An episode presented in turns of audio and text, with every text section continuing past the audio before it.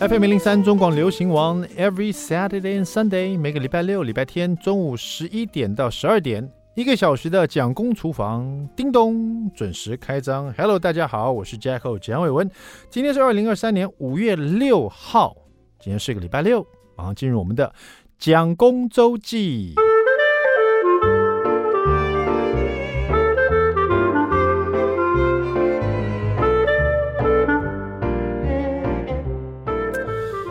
知道从什么时候开始啊，我真的觉得我的记我的忘性比记性强很多很多。那也有可能我是因为我是双鱼座的，我一直觉得双鱼座的人就是 记性是比较差的。它的好处就是你知道，很多时候一些很烦恼的事情啊，或是一些不开心的事情呢，发生以后，双鱼座很快就把它忘记了，就是不是故意的，是一点一滴就忘记了。举凡说，就是我可能。曾经跟一个人闹得不愉快，当下觉得我就恨他一辈子，这是太严重了。他背叛了我，但是，经过时间一点一滴侵蚀我的记性，就是说对当时那种恨的执着，或是那种很很怎么说，就是觉得不可能再跟他交朋友这种这种感觉，慢慢就就忘记了，那剩下来就只剩下就马上就可以接受了，就觉得还是可以交朋友。是这样，这样是好吗？应该在某种角度是好。我刚刚讲的是实际例子哦，就我自己亲身体验的哦。有时候当下觉得很很气一件事情，可是很快就忘记了。这个是忘性忘性强的好处。我觉得这个归功于双鱼座了。双鱼座本来就是一个很容易原谅别人的一个星座，我认为啊。那忘性强其实坏处真的挺多的。这个我觉得最让我印象最深刻是一开始发现自己忘性很强是。开始很多 以前年轻的时候很喜欢的一些好莱坞巨星的名字，慢慢都忘记了。就现在我想起来这个人的脸，可是我想不起来他的名字。我不知道大家有没有这个经验，就是要跟人家讲一件事情，尤其是要讲到某部电影里面某个角色是谁演的，然后你当下想不起来，然后你就想讲说，那她老公也是一个好莱坞巨星，你就讲那个好老公的名字就可以了。可是你也想不起来那个老公的名字，那你就想说，那你就讲一部电影。就这两个人有一起演的，比如说是某个大导演演的，搞半天那个大导演名字你也想不起来，就是变成这样鬼打墙，就什么都想不起来，就很痛苦。我发现我就有这个毛病，尤其人的名字很难记。当然，现在又越来越多这种创举啊，比如上次不是把那个眼镜放在车顶上，然后开车开了两二十几分钟，也找不到自己的眼镜，然后发现原来放在车顶上，还一直开车也没掉，这种事情层出不穷啊，或者是。之前跟大家分享，我开车开了一半，然后就没有油了，然后在路上等人家来这个帮我拖车，帮我拖到那个加油站，然后在同一个月，同一个月里面又发生第二次，而且这一次还是我自己跟我自己讲啊，快没油喽，待会要提醒自己要加油，可是呢还是忘了，然后又跑到高速公路上又没油了，然后又发生这种事情，这这个也是忘性让人我很讨讨气的地方了。那最近又发生一件事情哦。就是有一天晚上，蒋夫人呢跟我说：“哎，待会你可不可以到楼下去的时候，因为我有时候会去楼下呃超市买个东西，晚上的时候比较人少的时候，然后他说你待会去超市，顺便去全家帮我拿一下我的包裹哦，讲一下包裹的那个后三码啦，然后要付多少钱。”我说：“OK，了解了。”然后呢，晚上我就这件事情我就觉得啊要做，可是我去完超市后来我就忘了，我忘了以后我就开始晚上嘛去洗澡去了，洗了一半。突然，那个浴室门被打开，然后蒋夫人就悠悠的说：“你是不是没有去帮我拿包裹？”然后我还没回答，我心里想：“啊，对，我忘了。”可蒋夫人接着说：“你为什么都不把我的话放在心上？你你这样我很难过。你是不是把我的话听了就就忘了？你都没有放心上，我还特别提醒你。”然后我就有点百口莫辩，因为其实不是没有放心上，是我的忘性真的太强了。正当我想要说点什么。来说服他说，其实我不是没有，我不是没有放心上，是真的是忘性太强，我需要帮忙，你知道？我突然之间呢、啊，发现一件事情，我发现我正在洗澡嘛，对不对？我发现，我靠，我已经洗过澡，我怎么又在洗第二次啊？我当下就因为我那天，我就这个事情发生那一天，我去了健身房。然后健身房回来，小朋友在吃晚饭，然后就跟大家聊天。然后蒋夫人说：“哎，你身上怎么臭？”我说：“哦，我刚去健身房。”他说：“去完健身房流了汗，就是像排毒一样，你要赶快去洗澡。”所以我就八点多就就是在大家在吃晚饭，我就去洗澡了，你知道，大概七点多洗，洗完澡很多事情发生，然后我就忘了，然后我去完超市回来，我就以为这个时间是我洗澡时间，我就又去洗了一次一次澡，然后蒋夫人在跟我讲说，你都没有帮我把话放在心上的时候，我正在洗澡，我就发现不对呀、这些动作我好像今天做过了耶。对耶，我刚刚大概两个小时前才洗过一次澡，我竟然忘了，完全忘记，然后又在那边洗澡，我当下就立刻大叫，我说：“我说那个蒋夫人，你过来一下，我有话跟你讲。”他说：“怎么了？你你你想解释什么？”我说：“我只想告诉你，这是我洗第二次澡了，你不要对我要求那么高，我连洗澡洗了一次两次我都忘了，你怎么可以期待我？”我不是故意把你交代事忘记，我真是忘性太，我的忘性太强了，我的记性太差了。我说我现在你洗第二次澡，你没有发现吗？然后蒋奋才想，哎，对啊，你为什么洗两次澡？我说我知道，我也不知道为什么，我就是忘记了，我忘记我刚刚才洗过澡，而且是你叫我洗澡，你记不记得？然后他就恍然大悟，也释怀了，就这个人可以遭到刚刚才洗澡。然后呢，过一会又洗了一次澡，以为自己是洗第一次，然后洗到一半才发现自己洗两次澡。你说这个忘性是不是太强？所以他也他也就释怀，就没有再怪我。他发现他发现啊，真的不是没有把话放心上，是身不由己啊。这个记性实在太差了。Anyway，后来我就 有去全家帮蒋夫人拿她的包裹了。只是有时候忘性强啊。有时候真的是一种悲哀，有时候也挺好笑的哈。不知道大家是不是跟我一样？讲到这边呢，待会我看我等下蒋公来说菜，我就要说一道可以这个预防失智的，让自己脑健康一点的料理，好了，好不好？稍微休息一下，待会马上回到蒋公厨房。I like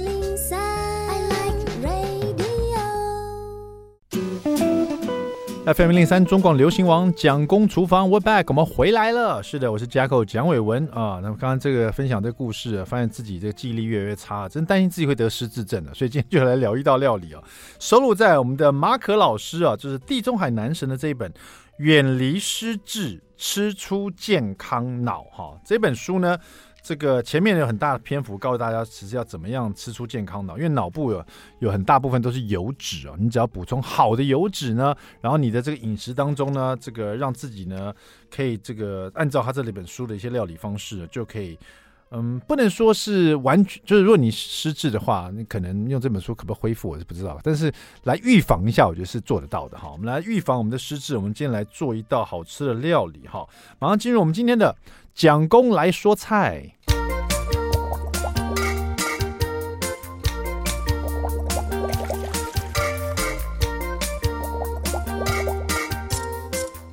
我们来说一道可以常吃的家常菜，然后料理要简单，然后食材要少，那这样才可以常常吃嘛，这样可以帮助到你这个这个，让他自己记性变好一点点哈。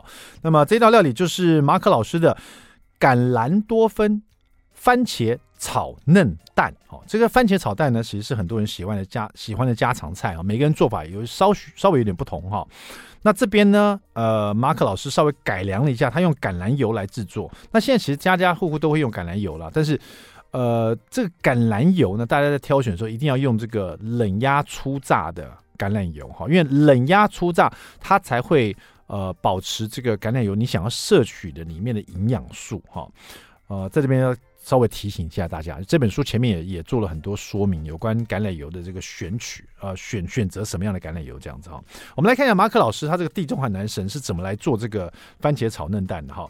他用到了白洋葱、青葱、牛番茄。美白菇还有鸡蛋两颗哦，你看那个时候就你知道，因为有时候番茄炒蛋都用三四颗蛋，他那时候知道我们现在会闹蛋黄啊，所以蛋就用少一点，鸡蛋两颗而已哈。然后因为他是地中海男神，所以他加的是白葡萄酒哈。那如果你家里没有白葡萄酒，你也可以用米酒了。OK，好的，那第一件事情就是先把白洋葱去皮，然后切丝，然后青葱呢切小段，就是很简单那个四公分段左右。牛番茄呢，你就把它切呃剖半，然后再把它切像那种粥形的，就是反正就。切块这样子，然后呢，美白菇把它剥散哈，然后鸡蛋两颗把它打散啊，拌匀这样子备用。然后这时候就把锅子加热，加热以后就把冷压初榨橄榄油哈，这边会用到大概两大匙哦，加入里面。那因为锅子已经热了，所以冷油一进去呢，就可以立刻的把那个拌匀的蛋呢，把它倒到炒锅里面去。那这是要确定锅子是热的哈，锅子先烧热啊，热到你手掌往上碰的时候，你觉得不是压在锅上面，就是在锅子上方，你会你会感觉到这锅子很热了。所以这个冷油一进去，立刻就蛋可以打进去了哈。那蛋打进去以后，你就稍微用你的锅铲呢，或者是用筷子把它这个把它搅拌一下，让它变得有点软嫩的，还没有完全的呃熟透的感觉哈，觉得还有点哎汁液在在流动，然后快要凝固的感觉那种。没有那么汁流的那么多，可是有点凝固了哈，再把它全部都把它盛出来，把它放到旁边放凉备用哈。所以这个嫩蛋在它很嫩的情况之下把它盛出来哈，不要到它都已经干了才把它拿出来。很嫩的情况下把它拿出来放旁边备用。然后这时候锅里都是这个蛋香气哈，然后再用这里面的，如果说油还有一点的话，应该是没有，因为都被蛋吸光了。所以这边再加一大匙的零压初榨橄榄油，然后以中火的方式炒香洋葱丝、青葱。然后把这两个的这个香气炒出来，因为洋葱丝跟青葱哦，先把它炒香，美白菇再放进来，因为美白美白菇很容易出水，菇类都很容易出水。那么你在炒洋葱跟炒这个青葱的时候呢，水分太多，它那个香气就会不足哈。所以先用热锅冷油炒香洋葱丝、青葱，你闻到香气了。你再把美白菇放进去，再拌炒哈。美白菇在拌炒的时候，同时你就可以把这个牛番茄也放进去，因为这两个都会出水哈，一起拌炒，大概炒个一分钟啊，让番茄中的茄红素啊释放出来。那么茄红素也是要靠油脂，它的营养素才会吸收哈，所以就把它炒炒炒到茄红素出来，大概一分钟左右。接着就倒入白葡萄酒，大概五十 CC。当然，如果你没有白葡萄酒，你就用米酒哈。但是我真的很建议大家，如果要做这道料理，因为你要试试看。美马可老师他做这个料理，它的美味之处嘛，你用白葡萄酒，它那个酸香味呢，绝对会让你尝到不一样的番茄炒蛋哈。所以说，你可以试着买一瓶白葡萄酒，这是自己会喝的那种的，然后用五十 CC 倒进来这边，倒入以后呢，立刻你就听到啪呲，然后就闻到那很香的味道，因为这里面已经有青葱。然后洋葱、菇类都炒香了，番茄在里面了。然后这个锅子正热的时候，白葡萄酒一倒下来，那个香酸香气啪这样跑出来以后，立刻的把那个嫩蛋也放进来，趁这个气这个很香的这个白葡萄酒香味出来的时候，把它拌炒一下，最后加点盐、黑胡椒就可以起锅了。最后这个拌炒大概三十秒左右。保持这个蛋非常软嫩哈，那这里面就是你可以吃到很多的冷压初榨的橄榄油的这个营养，还有番茄啦，还有这个呃蛋的那个鲜度啊，都是非常棒的哈。那这边呢不只是这样，可以活化你的这个心血管，还可以你的脑部的这个血管也很重要，好不好？好了，保持自己可以远离失智，吃出健康脑。谢谢我们的地中海男神马可老师了。好的，大家试试看这道料理。今天的美食冷知识来问大家有关 whisky 啊。你喜欢喝这个饮料吗？威士忌哈，威士忌当初这个发明的时候呢，它是用谷物嘛为原料所制造出来的蒸馏酒哈。当时其实不是拿来呃，就是说娱乐饮用的哈，它是拿来当医学用途的，打着这个用医学用途的旗号哈。那么在这个历史上面，威士忌曾经呢被认为是可以杜绝。某种大流行病而被大家抢着去买，就所谓的盲抢，大家抢着去买，把它几乎都把它买光了哈。请问当初是为了哪一种？这个大家以为 whisky 可以杜绝哪一种流行病？哈，A 十四世纪的黑死病，哈，还是 B 十六世纪的天花，还是 C 一八二六年的欧洲霍乱？哪一种流行病？大家当时觉得买 whisky 哦就可以。这个杜绝这个流行病，比如说拿来喝、拿来擦、拿来涂什么的，我现在不确定是哪一种啊，自己想一想。待会回来我们来问一下。我们今天特别来宾是一个营养师，这一题刚好就来问他。好，休息一下，待会马上回到蒋公厨房。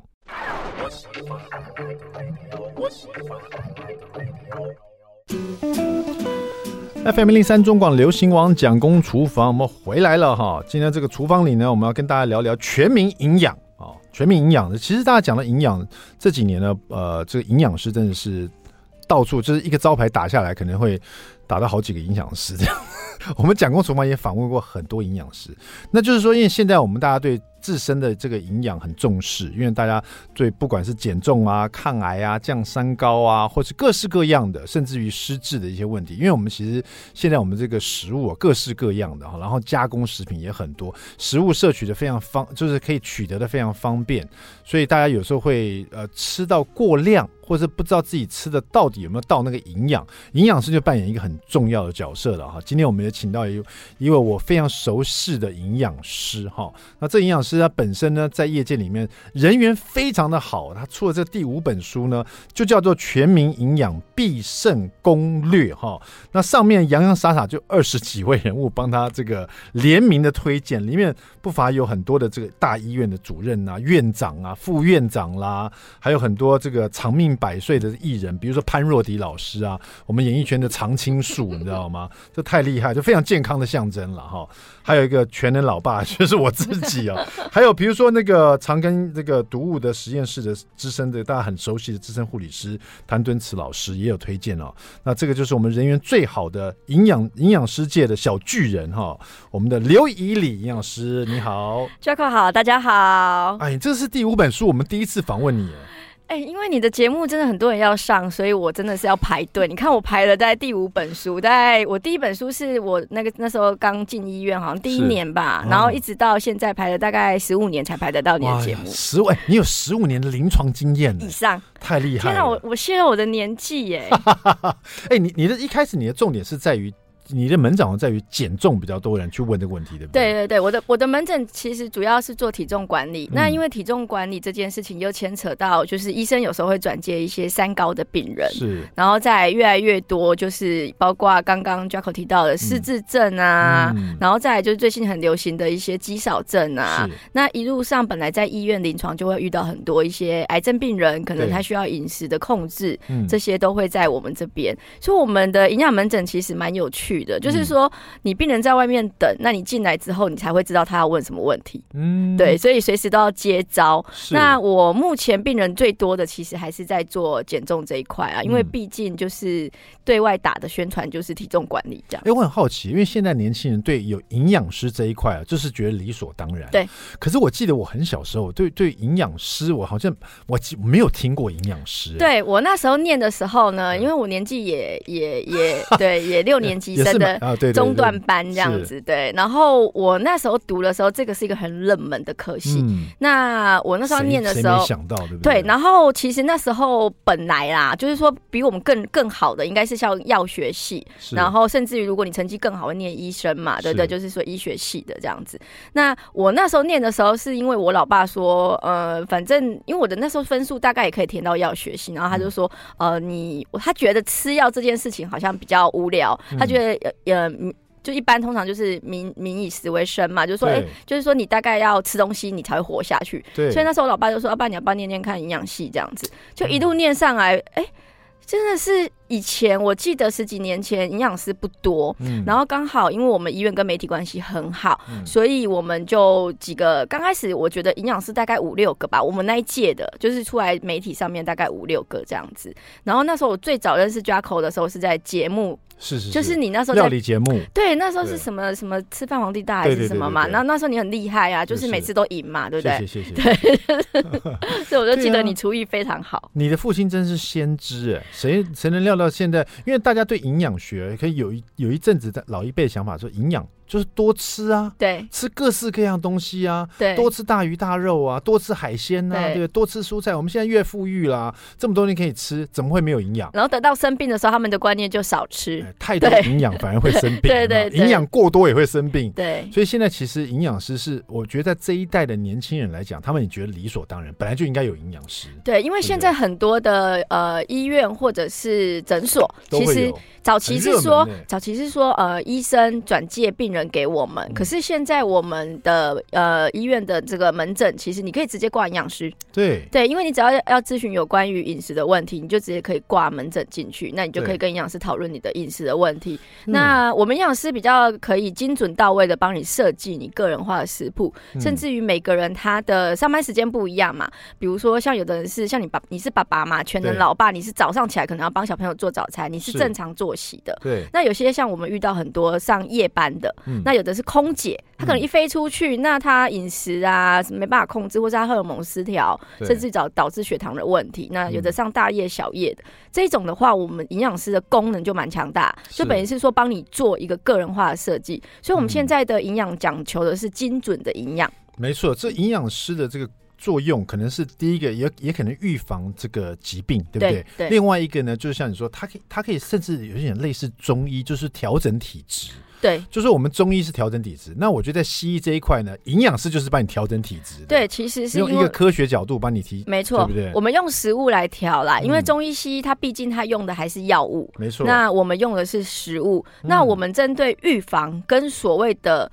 呃，得到疾病之后的饮食的建议，啊，这件事情其实也是会有会有这个我们的角色。好，人家常说这个食药同源哈，就是这吃的东西跟药物其实是同源的哈，那它的作用其实很接近哈。今天既然营养师，而且是我认识这么久的一个人气这么高的营养师在现场，谢谢。今天我们冷食呃的美食冷知识呢，就是跟这个又又跟药有点关系的哈。我们来问一下哈，大家所喜欢喝的 whisky 哈。这个饮料哈，whisky 呢，其实是是以这种呃谷物为原料所制作出来的蒸馏酒，对，对叫做 whisky 这样，用谷物为原料嘛哈。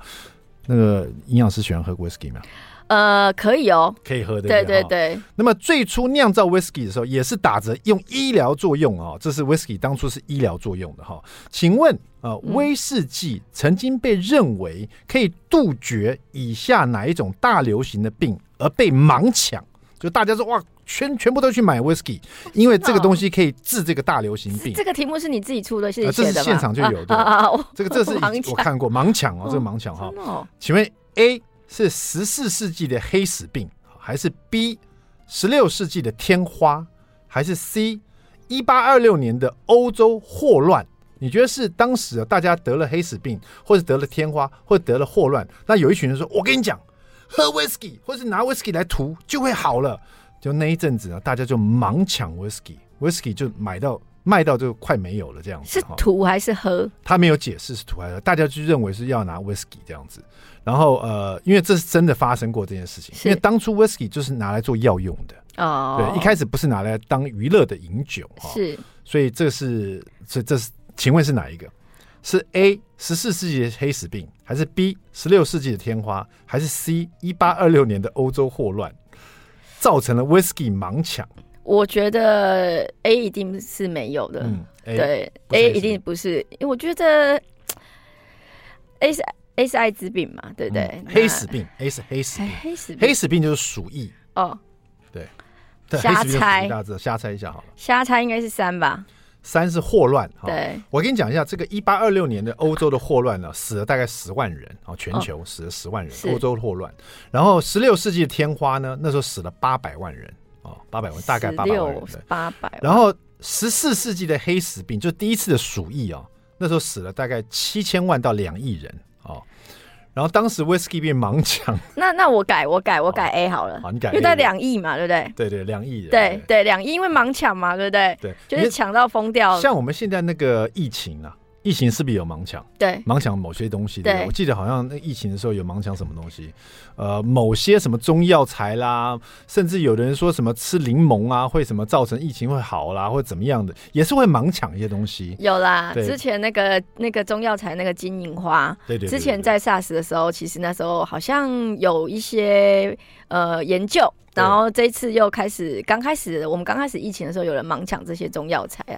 好的，那你的答案就是 A A 十四世纪的黑死病哈，当时大家盲抢这个 whisky 哈。那么恭喜我们的刘一里答对了，耶！是的，这个十四世纪的欧洲时候发生过黑死病，就是鼠疫啊，造成大量的民众死亡，全球死了很多人哈，七千万到两亿人哈，对啊，很多人。你知道现在我们疫情死多少人？大概全球，这个 COVID nineteen 大概死了这个六百万人。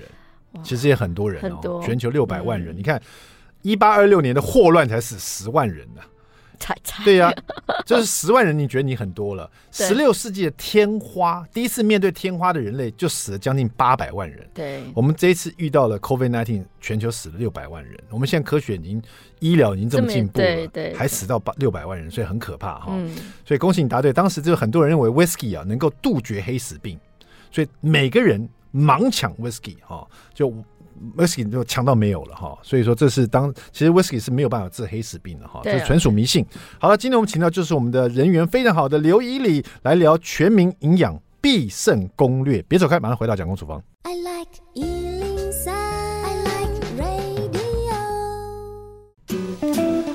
FM 零零三中广流行网蒋公厨房，我们回来了哈。刚刚我们讲到这个美食冷知识呢，提到了这个 whisky 啊，就是这个现在大家很爱喝什么讲什么 single malt 啊，double malt 啊，什么木香的味道。其实当初其实它是来用用做药用的哈。好，今天我们请到的是我们的全民营养师哈，就是我们的这个刘以里哈。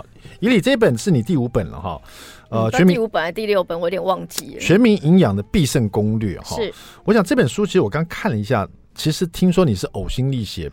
就跟编辑商量很久，而且也是因为你要让大家能够实用到这本书，对不对？对，所以你花了很多心呃想法，说怎么样大家来用这本书。对，我们买了这本书，我应该我们应该怎么去阅读它，怎么看它？好，其实这本书呢，当初会写的话，呃，简单讲就是说，因为我在临床上十五年以上了嘛，那我整理的前二十个病人一打开整间最常问的问题，Top twenty，人家最爱问的问题。对对，对，遇到营养师就爱问你问。对对对，那那呃，因为。这些问题其实，在网络上有很多的答案。嗯，那你你又想说，哎、欸，这些问题不是大家都知道的问题？那答案的话，网络上太多，我就把它整理成一个比较正规，我们在医院会给你的卫教的知识。嗯，好，那这本书的阅读方式，其实呃，我是有系统性的在做整理。第一个就是说，每个问题它会有一个案例。嗯，对，那你可以对号入座。好，就是说，可能你是比如说肌少症，或是你是肥胖的。嗯，那这是第一个，你阅读的话，你会每一个章节会遇到一个案例。第二个案例就第二个呃部分就是我们会给案例会直接给答案，就三个答案了，已经是正确的答案，然后再来后面才是所谓的详述的一些文字。那文字里面，因为现在人阅读的这个呃。耐心有限，所以我就用表格来整理。比如说，嗯、呃，如果你是肌少症，你可能要吃什么食物可以造肌？是。那前二十名是什么东西？嗯、那用表格是最简单的，大家可能就是直接看，直接选择食物。好、呃，所以这个是第三个部分。那最后一个部分呢，就是说，呃，用最简单这个章节，比如说肌少症好了，那我们有两道的。最简单的食谱，告诉你说，如果你真的想要动手做的话，那你应该要就是呃怎么去做它？那当然就是说写食谱是 Jacko Jacko 的那个。的的，你是最厉害的啦，对对对对对，所以我写的是最简单的啦，就是说，如果是像我们这种零厨艺的啦，好，或是说就是比较没时间的，那我们就是用最简单的方式去做这样子，所以是很方便。出了七本食谱的，我告诉你，就是我现在就喜欢最简单的，对，就是越简单越好，然后就越在厨房里不想待那么久哈，所以说越简单越好。是是，我刚看了一下你这些食谱，真的是。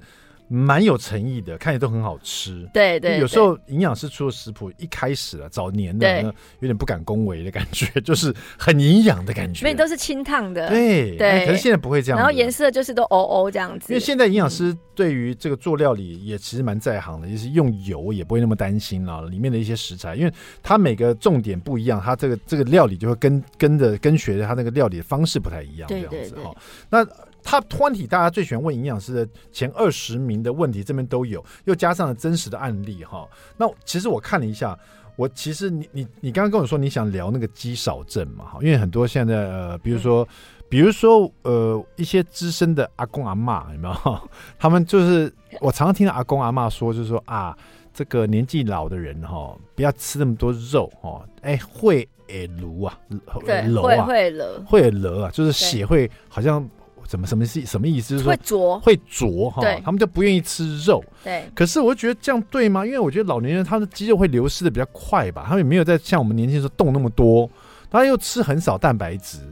那这样是不是就会影响变成肌少症的一个？这也是一种症状吗？对，其实呃，现在呼吁就是说，银发族，好，银发族大概就是过了六十五岁，这个它其实它的蛋白质的摄取量要比我们中壮年来的多，还要更多才对。对对对对对，对不对？对，因为他们其实在不动的情况之下，肌肉肌肉容易流失。嗯、那它不像我们。他他们也不是故意不动，因为他们可能没办法像我们年轻人这样子，对、啊，就是比较多的活动。而且你去很你你活了一大把岁数，该去的地方你都去过了，有点懒得去了，你知道吗？对，所以他们的呃蛋白质的量一定会比我们的还要多。嗯，那我这本书里面其实有告诉你，就是说。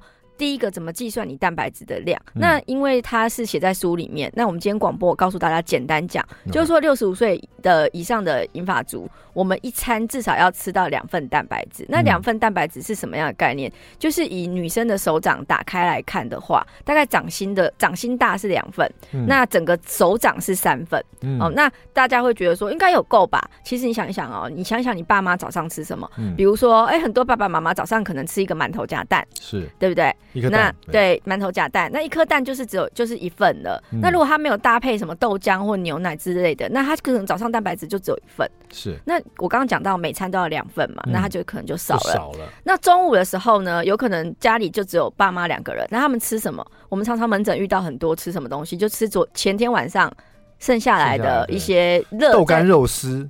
对，豆干肉丝或者半条鱼。对，那重重新再热一下嘛。对，那两个夫妻有可能吃一条鱼，没没到半条那么可怜。就昨天吃剩下来。对对对对对，一条鱼。还有一面没有吃。对对对，那一条鱼两面加起来才两份。那如果两个人吃一条鱼，一个人也才吃到一份，又少了。对，那到晚上的时候，可能跟孙子一起吃，大部分的肉类也都给孙子吃。没错没错。对，那可能你因为吃太多肉会楼。对对对，所以。而且哦，像常常很多老人家，我们也碰到，就是刚刚提到会了这件事。第二个就是说，很多人可能中午的时候他吃豆类，像刚刚提到豆腐、豆干这些。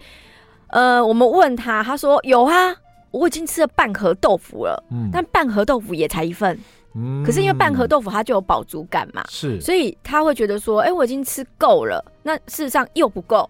所以我们后来发现说，统计下来，确实银发族它的蛋白质的需要，就是需要量跟它实际上的摄取量，摄取量是很低的。是对。那有时候又怕担心，所以有时候红肉也不够。那有些人说，哎，奇怪，为什么家里老人家就觉得好像每天都很疲劳，会觉得他是不是老了？嗯、所以他可能比较没有活动力。嗯、那事实上，你问他，哎，可能这个月他连一点红肉都没有摄取到，那铁质不够的情况之下，他也容易产生所谓的疲劳。所以我们在设计的。呃，当下我们会帮，就是银发族，可能在三分之二来自于所谓的白肉系列，三分之一还是要有点红肉。嗯、那白肉可能不是大家想象中说说爸爸妈妈只能吃豆腐，或是只能吃所谓的鱼。嗯、那白肉还包含海鲜。嗯、那就说，哎、欸，可是老人家那么大，那么年纪那么大，你吃海鲜毁了，因为会产生所谓的胆固醇过高。哎、那你就要看我们另外一个章节胆固醇。其实你吃海鲜不会造成胆固醇过高，对、哦，你反而是吃太多的。饼干，嗯，像爸爸妈妈不是有时候就是嘴巴馋，对对对对对，有没有家里有没有准备有准备一点甜点饼干？那它里面有很多的棕榈油、椰子油，这个才会造成胆固醇过高。哎，这些都是一些营养师会碰到的一些迷思哈，那帮大家解答，对不对？对对。那刚刚也提到说，就是说呃，大家会揉，我一直听不懂为什么它到底会会不会揉呢？这个到底有没有道理呢？有。会会会了，真的 真的，所以他也不是讲白话，就是对对不是乱讲的。对，啊，那就是老人家为什么会讲这句话出来？因为啊，通常有高血脂的老人家，他去医院抽血，我不知道你抽血的时候，你会不会观察有一管一管的血放在那边？如果你去健检中心抽血的话，那他会放在那边哦，然后你就看到有些人的血，嗯，它又会呈现白色的，有点像猪油，嗯，沉在下面哦。然后那个通常有时候。病人就会问说：“哎、欸，那个人的血怎么这样？”然后那个医检师各位讲：“嘿，毁了，就是它凝结成所谓的饱和脂肪酸。哦、就是你体内如果饱和脂肪酸过高，你抽血出来，你可能你的血液在还没有拿去检验之前，它就有一层类似像猪油小小层的，在你的抽血的血管的那个底下这样子。嗯嗯嗯嗯、那个其实就是我们讲的三酸甘油脂啊。”那三酸甘油酯就来自油跟糖。好的，那我就非常好奇了，又希望这些肌少症，就是老年人希望他这保持多一点肌肉，要多吃这个蛋白质，这些又担心会了。那这样子，我们营养师会怎么建议给他做什么样的食谱呢？难道是吃牛排吗？我们再回来看吃牛排会不会楼？我们问一下我们的刘一里，别走开，马上回来讲公厨房。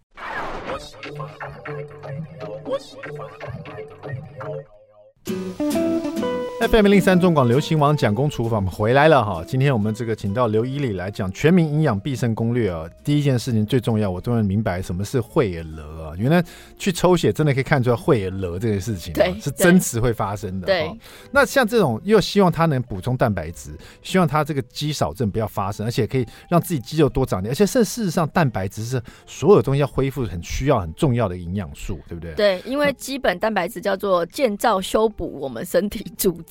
但是又担心会了，那你会建议他怎么吃呢？就是这本书也有讲到吧？好，我这本书有一个很重要的整理表格，就针对我们的肌少症。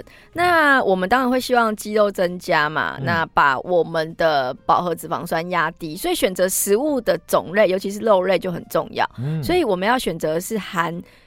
白氨酸高的食物，嗯，其实蛋白质的食物里面它有很多氨基酸。是，那我们每一种食物里面，我们要选择是白氨酸特别突出的。嗯，那包括比如说像大家耳熟能详的，比如说像乳酪，那我们要选择是低脂的乳酪。对，cheese。